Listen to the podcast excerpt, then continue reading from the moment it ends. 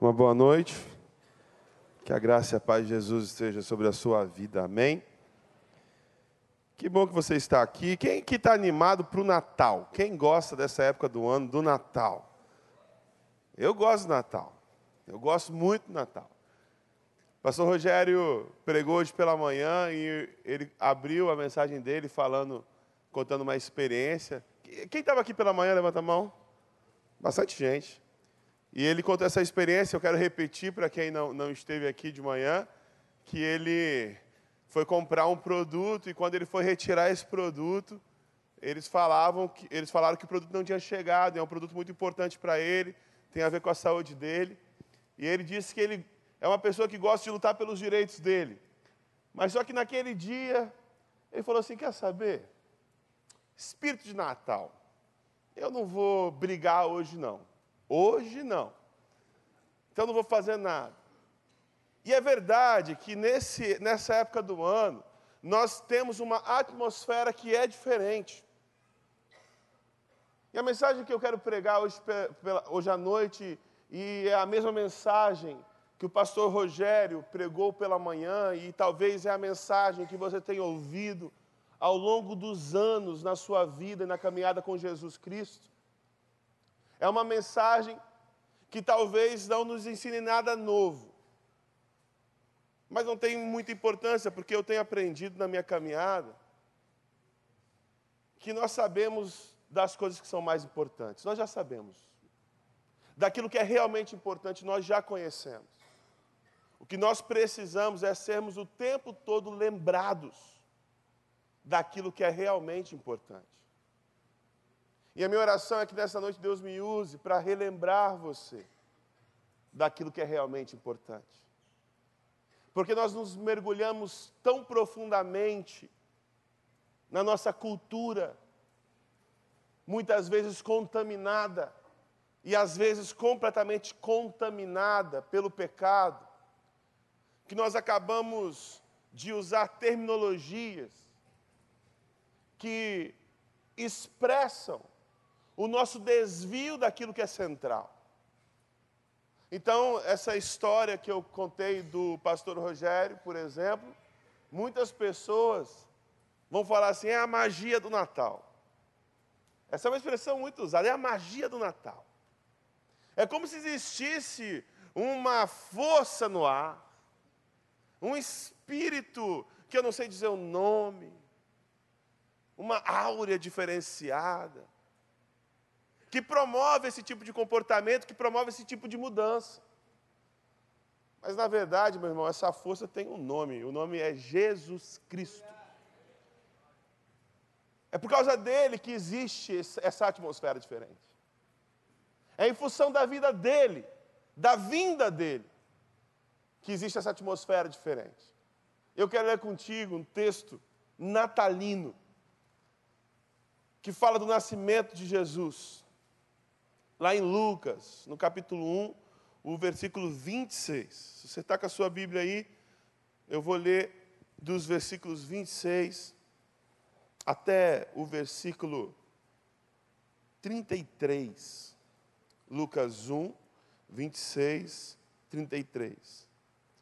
Sei que o pastor Marcos já falou sobre isso, mas eu quero reforçar para você, principalmente para você que é novo na igreja do Recreio, nós temos uma tradição que no dia 24 nós não fazemos nada aqui no templo, mas nas casas as pessoas se reúnem no, na sua ceia de Natal. Então você está livre para você se reunir com a sua família no dia 24, na véspera de Natal, mas no dia 25 nós temos aqui um culto sempre muito especial, um espetáculo de Natal, uma oportunidade muito boa para você trazer uma pessoa que não conhece a Jesus, para que essa pessoa ouça a mais maravilhosa história de todos os tempos.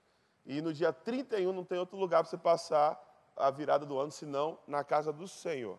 Vamos ler Lucas 1, a partir do 26. A palavra de Deus diz assim: No sexto mês, Deus enviou o anjo Gabriel a Nazaré, cidade da Galileia, a uma virgem prometida em casamento a certo homem chamado José descendente de Davi. O nome da virgem era Maria.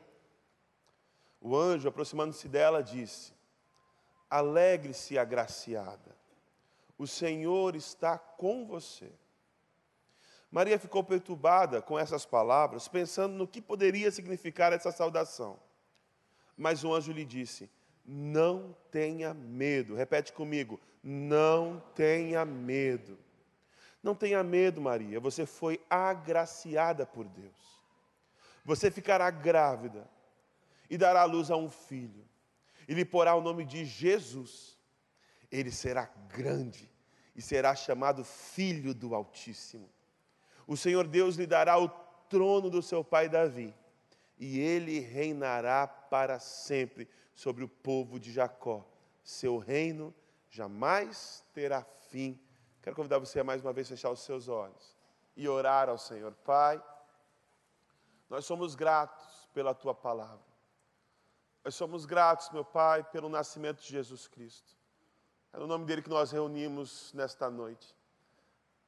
É ao Senhor que nós adoramos nesta noite. É ao Senhor que nós buscamos nesta noite. E o nosso maior anseio, meu Pai, agora neste momento, é que as palavras que nós vamos ouvir venham da tua boca, Senhor. O Senhor conhece as minhas fragilidades e as minhas limitações. Mas eu te peço que o Senhor me use como teu servo, para que, meu Pai, através da minha boca, o Senhor fale ao teu povo como o Senhor falou ao meu coração e que esta palavra provoque em nós transformações profundas, para que sejamos todos os dias mais parecidos com o teu filho Jesus. Que a tua luz encontre os caminhos mais escuros de nossa alma, trazendo transformação, trazendo libertação, cura e salvação. E é no nome de Jesus que nós oramos, o povo de Deus diz: Amém. O anjo aparece para Maria. Mas ele não aparece para Maria num lugar qualquer, ele aparece para Maria numa cidadezinha chamada Nazaré. Nazaré é um pequeno vilarejo numa região da Judéia chamada Galiléia, numa região de Israel chamada Galiléia. E como o pastor Rogério citou hoje pela manhã, Nazaré era uma cidade que frequentemente era usada como a forma de chacota. Uma pessoa que era chamada de Nazareno era uma pessoa desqualificada. Porque Nazaré, ao contrário de Jerusalém, era um vilarejo de pessoas simples. Não era um centro de produção cultural, não era um centro de produção intelectual, não era um centro ah, de comércio, não era um centro de absolutamente nada. Nazaré era lugar nenhum. Nazaré era um pontinho no mapa. Nazaré era muito parecido com a minha cidade, Ariquemes, no interior de Rondônia. Ninguém nunca ouviu falar. Vocês só conhecem Ariquemes porque vocês me conhecem. Se vocês não me conhecessem, vocês não conheceriam Ariquemes, porque Ariquemes é lugar nenhum. É o melhor lugar do mundo? É, mas é lugar nenhum. Pouca gente conhece. E é neste lugar que o anjo aparece a Maria, em Nazaré. Nazaré.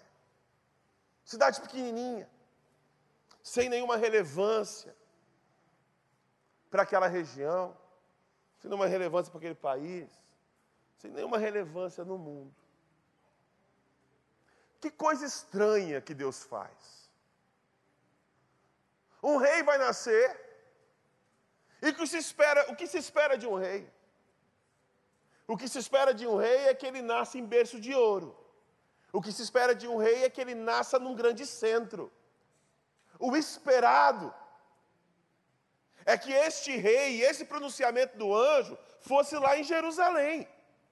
Na cidade que é realmente importante, na cidade que é realmente relevante na cidade que todos conhecem. Mas não. O rei vem de Nazaré. Lugar nenhum.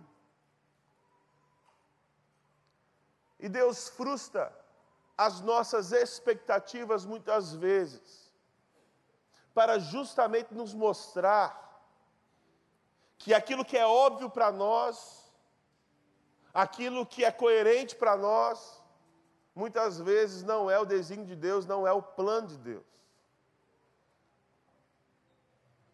E mais do que isso, mais do que só uma cidadezinha pequena, lugar nenhum, o anjo fala para uma moça virgem. E eu quero que você entenda bem o que eu vou falar aqui. Preste bem atenção. Não é porque uma pessoa que era virgem tinha mais valor do que uma pessoa que não era virgem, porque Deus poderia ter muito bem escolhido uma mulher casada, por exemplo, que já vivesse com seu marido, que já tivesse tido filhos. Aliás, seria muito mais coerente, faria muito mais sentido que um filho nascesse de uma pessoa que já tem uma vida conjugal. Porque isso que é o óbvio. Isso que é o lógico. Como é que uma pessoa que nem casou, que não tem relações sexuais, vai engravidar e dar luz a um filho? E Deus escolhe justamente Maria, uma moça virgem, que não tinha relações com seu noivo, de uma cidade pequenininha chamada Nazaré, para mostrar para você e para mostrar para mim que absolutamente nada é impossível para o nosso Deus. Nada é impossível para o nosso Deus. Os planos e os propósitos deles, deles se cumprem. Pode não ser da maneira que você acha melhor, pode não ser do jeito que você acha mais coerente, pode não ser no seu projeto, pode não ser nos seus planos, mas a vontade de Deus se estabelece nos lugares mais improváveis, com as pessoas mais improváveis. Você que gosta de anotar a mensagem, o título dessa mensagem é Um Rei Improvável. Um rei improvável. Jesus foi um rei improvável. De uma cidade improvável. Nascido de uma pessoa improvável. Maria não tinha nem relação com seu noivo. Como é que ela ia engravidar? Mas Deus escolhe uma menina simples, de uma pequena cidade, para demonstrar o seu grande poder para mostrar a sua grande força. Agora, veja bem, não que o povo de Israel não conhecesse a grande força e o grande poder de Deus, porque eles conheciam. Aliás, eu acho que aqui nesse auditório, todos nós, ou quase todos nós, cremos num Deus que é todo-poderoso. Cremos num Deus que tem força, num Deus que tem poder. E o povo de Israel cria nesse Deus que tinha força, que tinha poder. O problema é que eles interpretaram isso de uma forma diferente.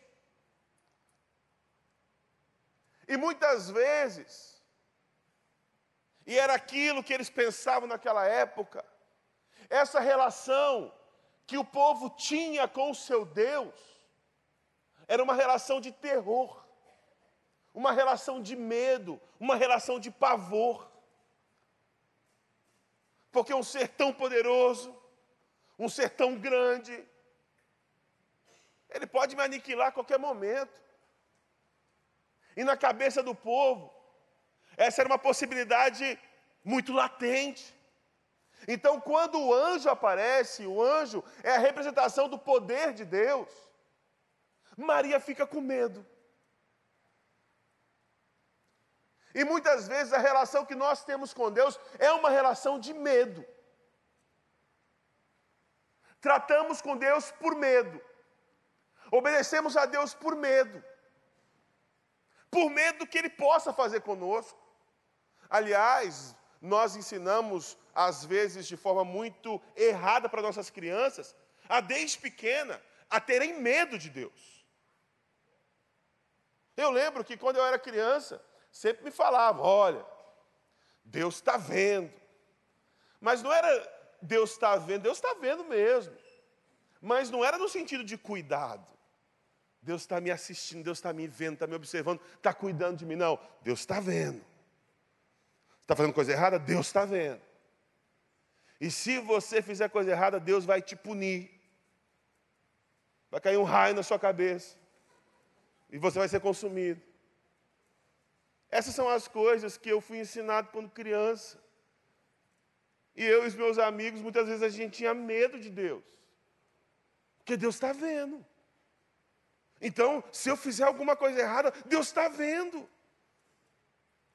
E aí, eu não obedeço por amor, eu obedeço por medo. Eu cresci, eu amadureci. E hoje eu entendo que essa relação com Deus não pode ser uma relação de medo. Só que muitos de nós ainda vivemos com este pensamento arcaico, com este pensamento pré-Cristo, desta relação com Deus que é uma relação de pavor, uma relação de terror. E aí, a gente vem na igreja no Natal, porque a gente tem medo que alguma coisa dê errado.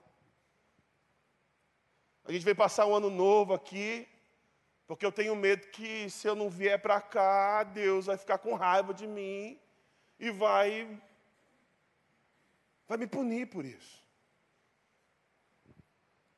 Ao que o anjo diz a Maria: Não tenha medo. Não tenha medo. A face que Deus nos revela em Jesus, mesmo antes do seu nascimento, é que esse Deus não é um Deus de horror, um Deus de pavor, um Deus de, de temor, é um Deus de amor. Deus não é um Deus de horror e de terror, Deus é um Deus de amor. O anjo fala a Maria: não tenha medo. Você foi agraciada por Deus. Eu quero dizer para você nesta noite a mesma coisa que o anjo disse a Maria. Não tenha medo. Você foi agraciado, você foi agraciada por Deus. O favor de Deus está sobre a sua vida. A graça de Deus está derramada sobre você através do seu espírito em Jesus Cristo. Você não precisa ter medo. Você não precisa obedecer por medo de ser punido. Porque que o Deus, o que Deus fez ao se revelar em Jesus Cristo foi mostrar que ele era um rei diferente. Porque até então o reinado que eles conheciam eram os reinados de um rei distante, de um rei que era inacessível, de um rei que era inatingível. Nós não temos monarquia aqui no Brasil, mas mas em alguns lugares do mundo ainda nós temos monarquia, e você sabe muito bem que o rei é alguém distante inacessível, inatingível. E a concepção que eles tinham do rei era esse rei distante. Mas o nome que Jesus é chamado é Emanuel, Deus conosco. Esse rei não é um rei mais de lá, é um rei de cá. Não é um rei longínquo, é um rei presente. Não é um rei que oprime, não é o rei da opressão, é o rei da relação. É o rei que agora se relaciona com os seus súditos, com o seu servo. Esse é o rei. Por isso que eu disse que é um rei improvável. Não é um rei como todos os outros reis. É um rei muito diferente. Ele subverte tudo aquilo que eles conheciam a respeito do que é uma pessoa de poder. E quando o anjo faz o anúncio a Maria, ele fala seu nome será Jesus. E o anjo diz: Ele será grande. Grande. Será chamado Filho do Altíssimo. A palavra que o anjo usa aqui, a palavra grande que ele usa na língua original, é uma qualidade atribuída somente a Deus. O que o anjo está falando para Maria é, é que esse rei seria um rei tão grande, tão grande, tão grande, que ele seria da mesma essência de Deus. É uma grandeza incomparável. É uma grandeza que transcende o nosso entendimento. Agora perceba que a grandeza desse Rei Jesus é uma grandeza que o levou a servir e não ser servido. Pense em toda a história de Jesus do grande rei. Nazaré, filho de um carpinteiro, tomou a profissão de seu pai, foi um carpinteiro. Aos 30 anos, é batizado por João Batista, dá início ao seu ministério. Nunca ocupou nenhum cargo público de grande influência. Nunca esteve ao redor dos poderosos e de gente de grande influência. Não acumulou grandes riquezas. Aliás, não acumulou riqueza nenhuma. E o anjo disse que ele seria grande. E na entrada triunfal de Jesus em Jerusalém, não é numa carruagem que ele aparece, é montado no jumentinho. Esse é o Deus grande. Porque a grandeza dele não era a grandeza dos nossos padrões humanos. Porque nos nossos padrões humanos, o que vale é aquilo que é mostrado. O que vale é a aparência. E Deus queria mostrar em Jesus que existia algo muito mais precioso e muito mais importante. E por fim, o anjo diz a Maria: Olha, ele será grande, não vai existir maior do que ele, e o reinado dele não terá fim. O anjo diz a Maria que Jesus reinaria para sempre. Agora preste bem atenção no que eu vou te contar. Desde o início de tudo, Deus tinha um plano para nos reconciliar com Ele. E para executar esse plano, Deus escolheu um povo esse povo não era também o povo mais poderoso da terra, muito pelo contrário. Quando Deus escolhe e chama este povo, este povo é prisioneiro, é escravo, lá no Egito.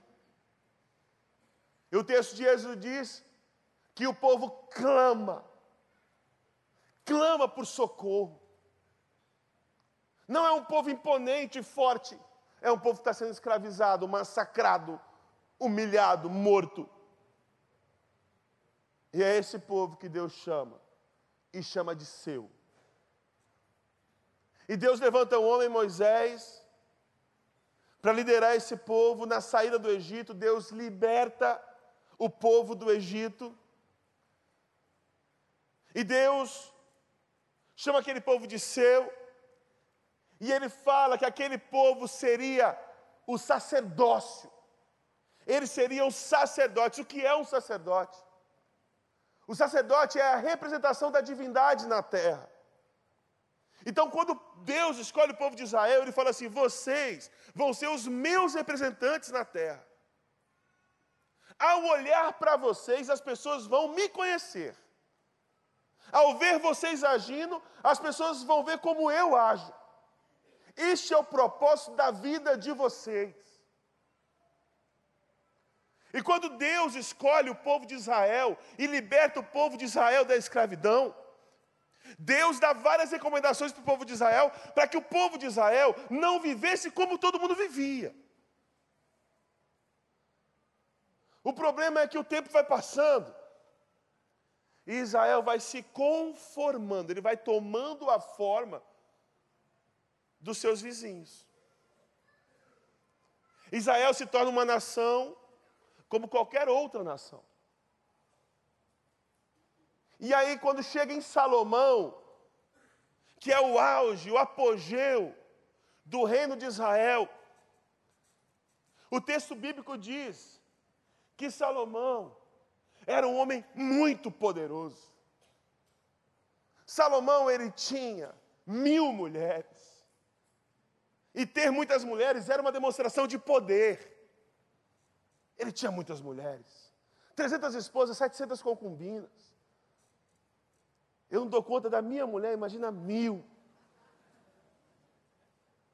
Mas Salomão tinha mil mulheres, era um cara muito poderoso.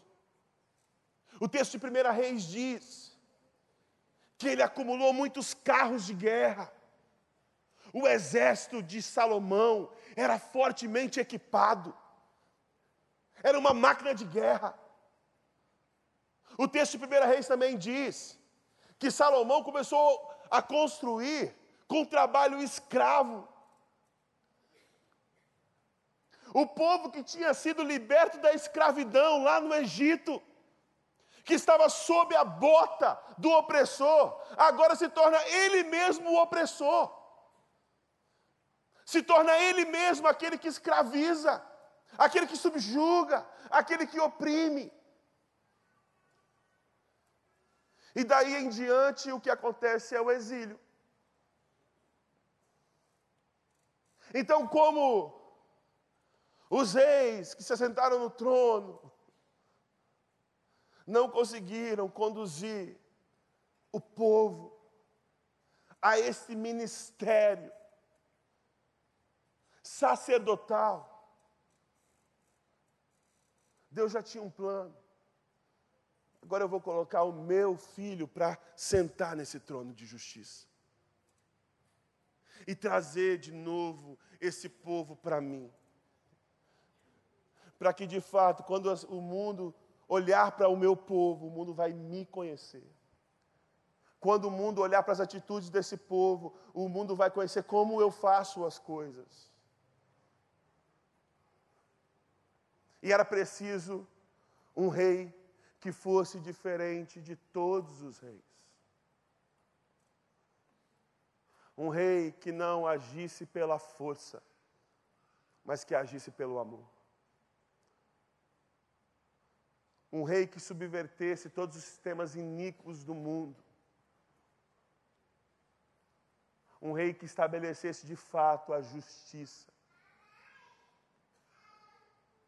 O texto de Isaías 2, no versículo 4, profetizando a respeito de Jesus, diz que ele transformaria a espada em arado e a lança em foice. A espada que antes era um instrumento de morte para matar, agora é transformada em arado. Prepara a terra para que seja plantada e para que a comida cresça, as pessoas comam e vivam. Aquilo que era instrumento de morte agora se transforma em instrumento de vida. É isso o que foi dito a respeito de Jesus, e é exatamente assim que Jesus viveu. E mesmo próximo de sua morte, Jesus não sucumbiu à tentação de demonstrar o seu poder com força e violência. Quando os soldados vêm para o prender, o que Jesus faz é se render. O texto de João vai dizer que Pedro foi o discípulo que desembanhou uma espada e atacou um dos soldados, decepou a orelha de um dos soldados, e Jesus repreende Pedro e fala: Pedro, se eu quisesse, Pedro, se eu quisesse, Pedro, eu tinha chamado um exército de anjos e estava todo mundo exterminado aqui. Não é essa a questão, Pedro. Poder para fazer isso eu tenho, mas Pedro foi assim que as coisas sempre aconteceram. Foi assim que todo rei agiu, Pedro. Eu não. O meu reino é um reino diferente. O meu reino é um reino que não está em conformidade com os reinos deste mundo. Por que, que eu intitulei essa mensagem de O Rei Improvável? O que é uma coisa improvável? Algo improvável é algo que não tem a possibilidade, a probabilidade de acontecer. E de fato,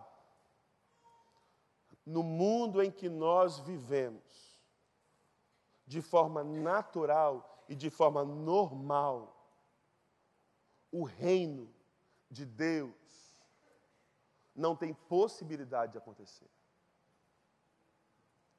Porque o que nós vemos e vivemos no mundo é indiferença, é ódio, é rancor, é individualismo, é violência. E esta é a forma que o mundo tomou. E de forma natural, de forma normal. Este rei Jesus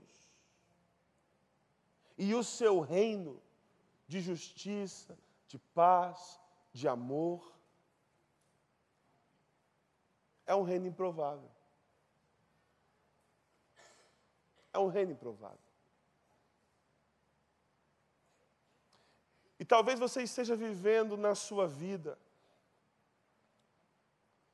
aquilo que o povo de Israel experimentou antes da vinda de Jesus: desesperança. Talvez você esteja vivendo uma situação onde você olha e você não consegue enxergar a solução. Você está tão sufocado com a maldade do mundo. Você já foi tão traído, você já foi tão machucado, que você simplesmente deixou de acreditar.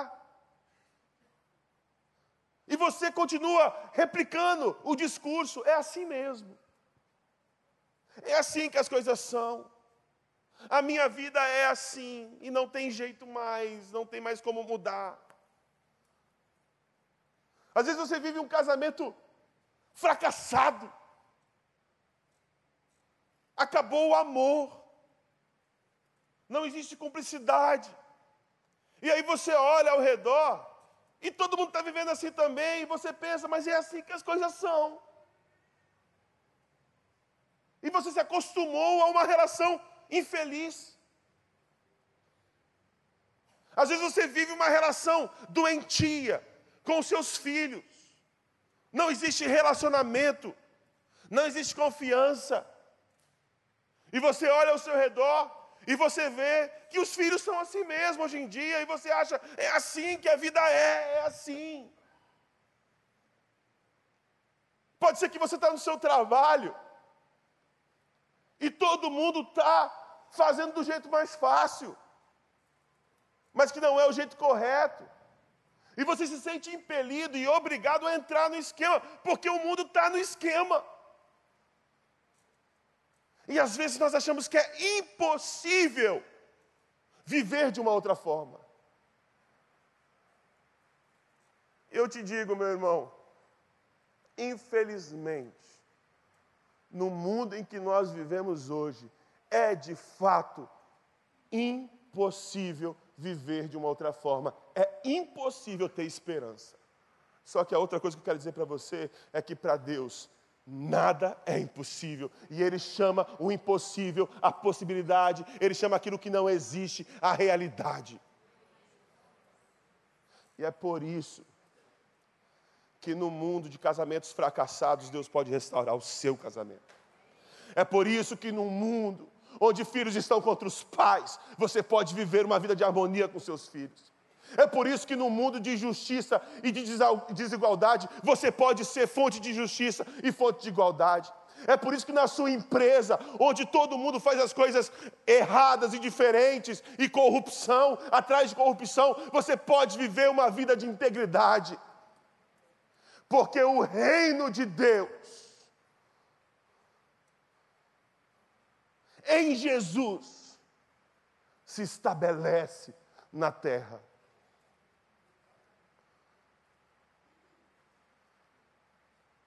Se nós fôssemos esperar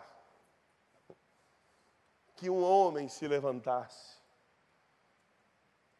para promover todas essas mudanças, estaríamos até hoje esperando. E eu disse para você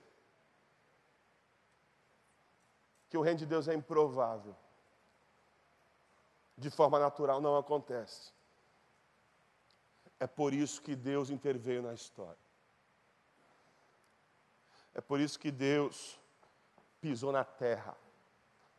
É por isso que Deus sujou as suas mãos de terra. É por isso que Deus se sujou de sangue. Não sangue que ele derramou, mas sangue que foi derramado dele. Para que você e eu pudéssemos olhar para a vida e para o mundo, não com fatalismo, não com pessimismo que todos têm vivido, mas que pudéssemos olhar com esperança e possibilidade. Natal é isso. Natal é essa mensagem. É a mensagem que Deus se importa. É a mensagem que Deus não é um rei distante, é um rei presente. Não é um rei de opressão, é um rei de relação. Não é um rei de terror, é um rei de amor. Não é o rei que usa a sua força e a sua grandeza para oprimir e escravizar. É um Deus que usa o seu poder e a sua grandeza para curar e libertar. Esse é o nosso rei. Esse é o Rei Jesus. E Ele quer estabelecer o trono dele na sua vida. Ele quer estabelecer o trono dele na sua casa, no seu trabalho, na sua escola, na sua faculdade. Ele quer estabelecer o reino dele. Nosso problema é que nós queremos as coisas boas do reino de Deus, mas nós queremos sempre do jeito mais fácil. A gente quer sempre achar um atalho. Queremos as benesses do reino, mas não nos queremos submeter ao rei. Você vai perguntar para as pessoas aí o que, que elas desejam para esse Natal. Todo mundo vai falar assim: ah, eu desejo paz, muito amor, prosperidade. Todo mundo tem esse desejo. Todo mundo quer paz, todo mundo quer amor. Todo mundo quer o fim das guerras, todo mundo quer o fim da fome, todo mundo quer o fim da injustiça, todo mundo quer o fim da corrupção, todo mundo quer isso. E no, no, nos telejornais, quando conversam com as pessoas, nos programas de televisão, em todo lugar, as pessoas dizem essas mesmas coisas.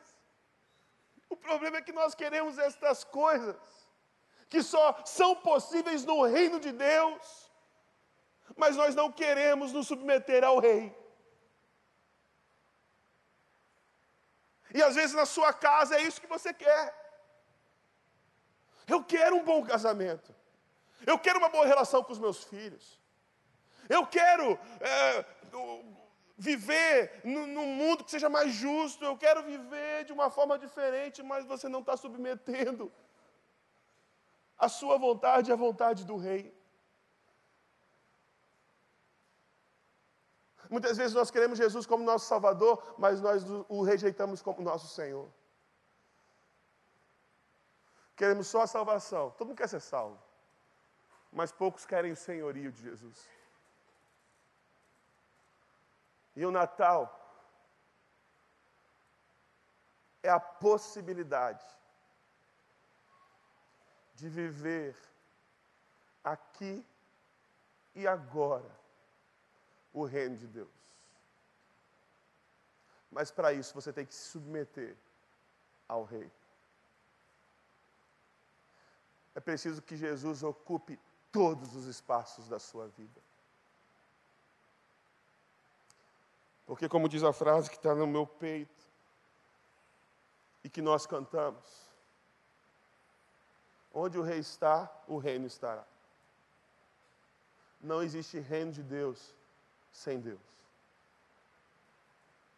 Não existe paz verdadeira sem Jesus. Não existe amor verdadeiro sem Jesus. Não existe liberdade verdadeira sem Jesus. Não existe justiça de verdade sem Jesus. E essas coisas, que são coisas que todos nós queremos, são coisas que todos nós podemos viver. Basta nos submetermos à vontade desse rei. Eu quero te pedir que você feche os seus olhos e abaixe a sua cabeça. E que você reflita sobre tudo que foi dito.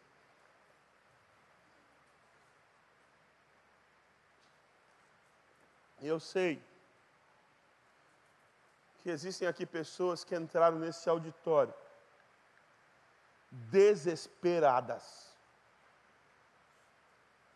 desesperançadas,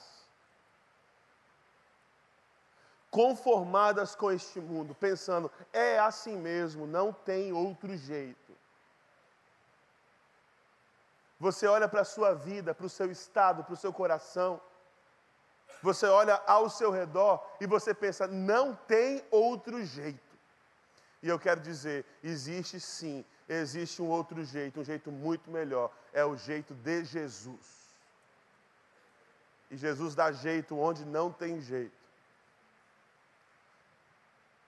E se você quiser que o reino de Deus se estabeleça, esse reino de paz, de justiça, de igualdade, de amor, de liberdade, Convide Jesus para reinar de verdade na sua vida. Eu quero fazer um convite muito especial.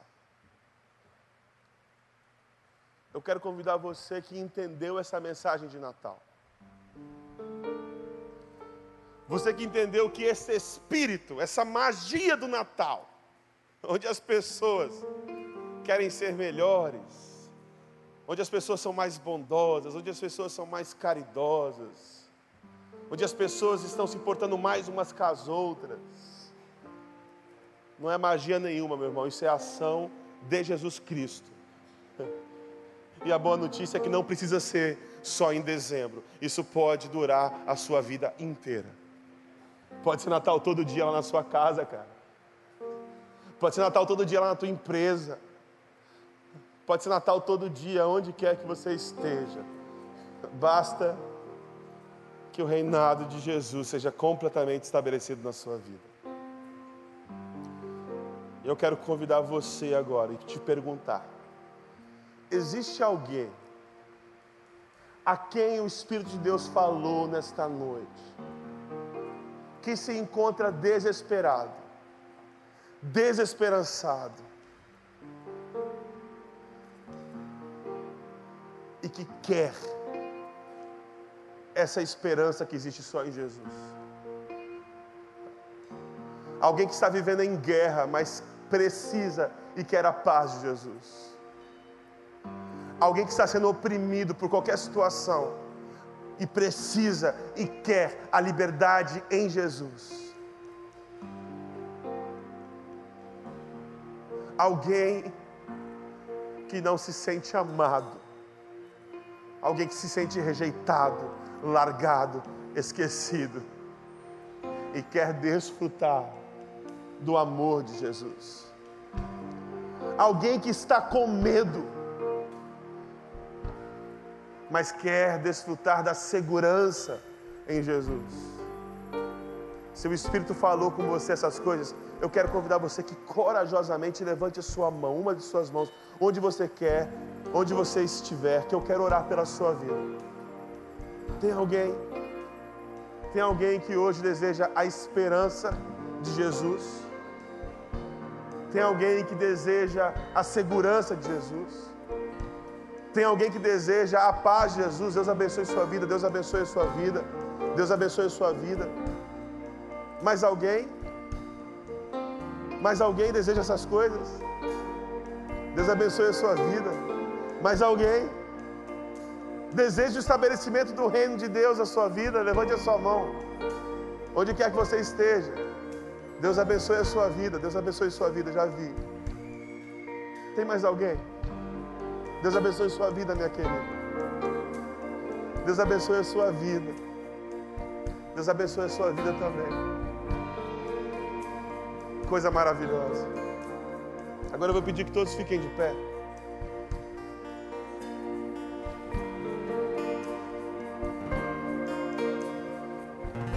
E nesse espírito de oração, enquanto nós cantamos essa canção, toda a igreja orando, intercedendo ao Senhor, clamando ao Senhor. Eu quero convidar você que levantou a sua mão, que entendeu, Deus está falando comigo. Assim como Deus interviu na história da humanidade, eu quero que Ele intervenha na minha história. Enquanto nós cantamos essa canção, saia do seu lugar, você que levantou a mão, ou mesmo você que não levantou a mão, mas que deseja essas coisas, saia do seu lugar corajosamente, venha até aqui à frente e nós queremos orar pela sua vida. Vamos cantar.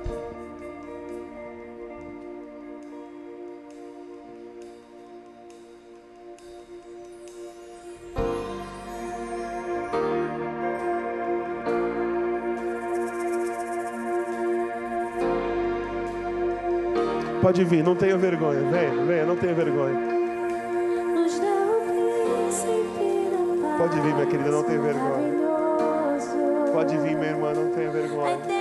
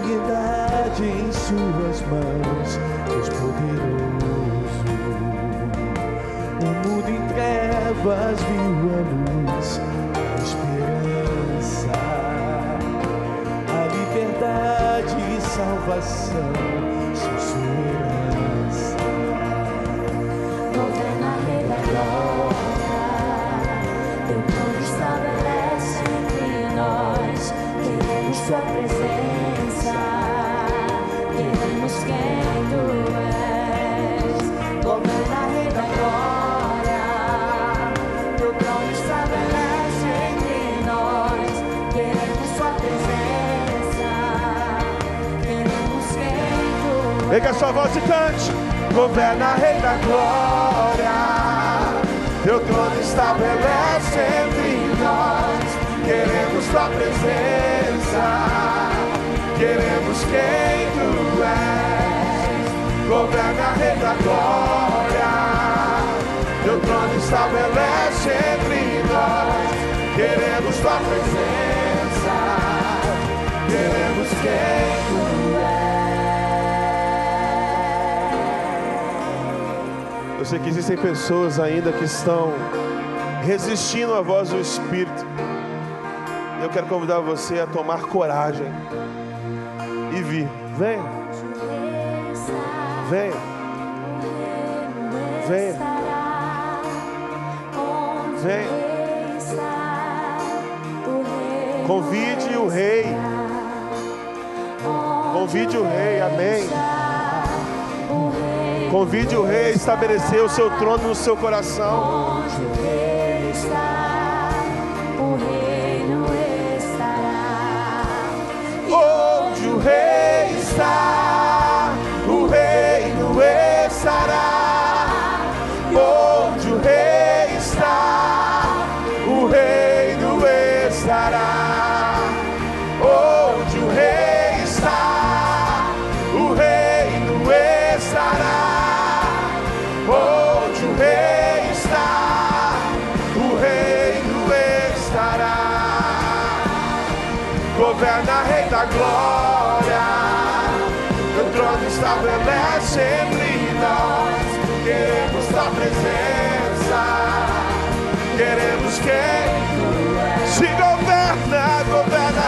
Glória. Teu trono estabelece entre nós. Queremos tua presença. Queremos quem tu és. Erga suas mãos em direção às pessoas que estão aqui à frente. Senhor Jesus, nós somos gratos, porque um dia o Senhor interviu em nossa história. O mundo em trevas viu a luz e viu uma grande luz. E essa luz trouxe sentido para a nossa existência. Essa luz trouxe esperança para os nossos corações. Estávamos desesperados, desesperançados, perdidos, mas o Senhor nos encontrou. Na nossa miséria, na nossa dor, o Senhor nos resgatou. Éramos escravos, mas agora nós fomos libertos. Estávamos cegos, mas agora nós vemos. E eu te peço por aqueles meus irmãos que corajosamente levantaram suas mãos e vieram aqui, Senhor. O Senhor sabe de todas as coisas, o Senhor conhece o mais íntimo do coração. E eu peço que o teu Santo Espírito agora visite. E que Jesus Cristo estabeleça o seu trono na vida desses meus irmãos agora e dessas minhas irmãs. Que a tua vontade seja estabelecida na vida dessas pessoas, Senhor. Que elas recebam do Senhor a liberdade que tanto precisam. Que elas recebam do Senhor a esperança que tanto precisam. Que elas recebam do Senhor a paz que tanto procuram. Que elas recebam do Senhor a cura para as suas enfermidades do corpo e da alma, Senhor. Que aquilo que antes foi instrumento de morte, como diz o profeta Isaías, seja agora transformado em instrumento de vida, de restauração. Restaura casamentos que estão quebrados aqui neste lugar, Senhor. Restaura relacionamentos de pais e filhos que foram quebrados, Senhor. Restaura os corações que estão despedaçados, massacrados pela maldade do mundo. Gente que foi traída, gente que foi ferida. Que possam conhecer no Senhor a fidelidade e o amor que tanto buscam Jesus Cristo. E que todos os meus irmãos e irmãs que estão aqui experimentem agora, agora, agora, agora o teu reino. Experimentem agora, agora a sua paz. Experimentem agora o teu amor. Experimentem agora a tua esperança. Experimentem agora a tua cura, o teu refrigério, Senhor. Que seja um novo dia que seja um novo começo. Escreva uma nova história. E que todos nós vivamos debaixo da tua autoridade, debaixo do teu senhorio. E que no nosso coração o teu reino jamais tenha fim. que na tua vida o reino de Deus jamais tenha fim. E que você experimente e desfrute da maravilha de ser filho e filha de Deus. E é no nome poderoso de Jesus, o nome que está acima de todo nome, que nós oramos e todo o povo de Deus diz: Amém, Amém, Amém.